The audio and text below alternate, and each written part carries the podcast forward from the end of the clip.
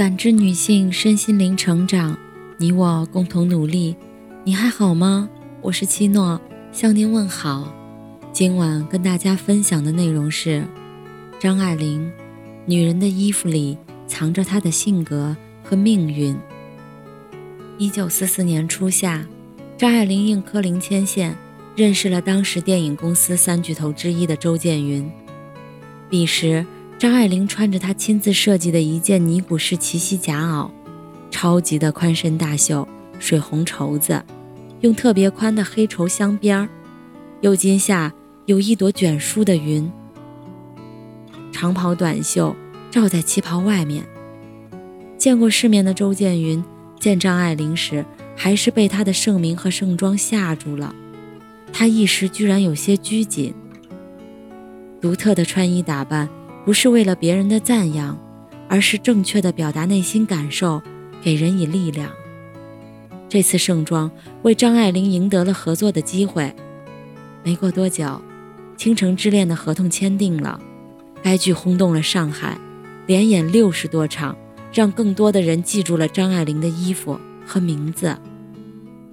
张爱玲独特的穿衣风格，不只是给人们带来了视觉的冲击。更是为他赢得了那个时代的入场券。没过多久，张爱玲接到通知，要陪红极一时的明星李香兰。张爱玲在尘封的箱子里，找到祖上留下来的一件米色薄绸床单，上面有紫色的凤凰图案。她把那件床单简单处理过，就成了独一无二的衣服。张爱玲的气质，或许超过了明星李香兰。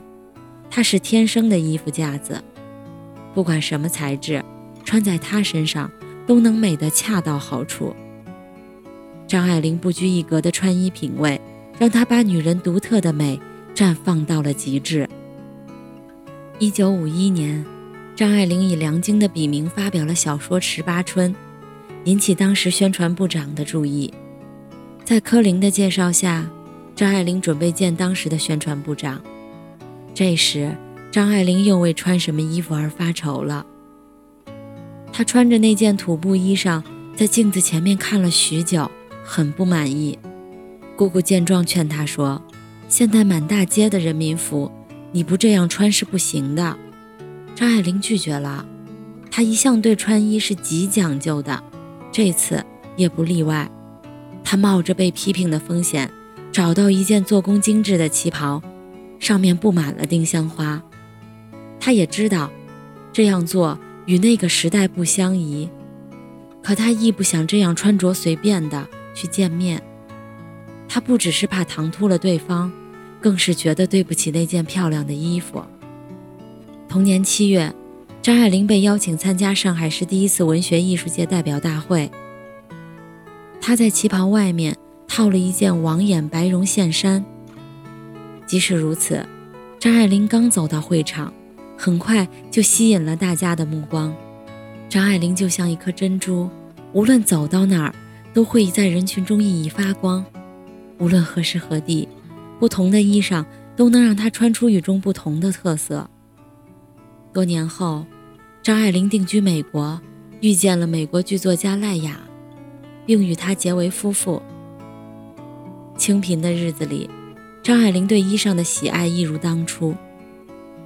她在跳蚤市场淘回天青色的浴袍和四件漂亮的绒线衫，一进家门，马上快步走进浴室，将四件绒线衫和一件旗袍穿上。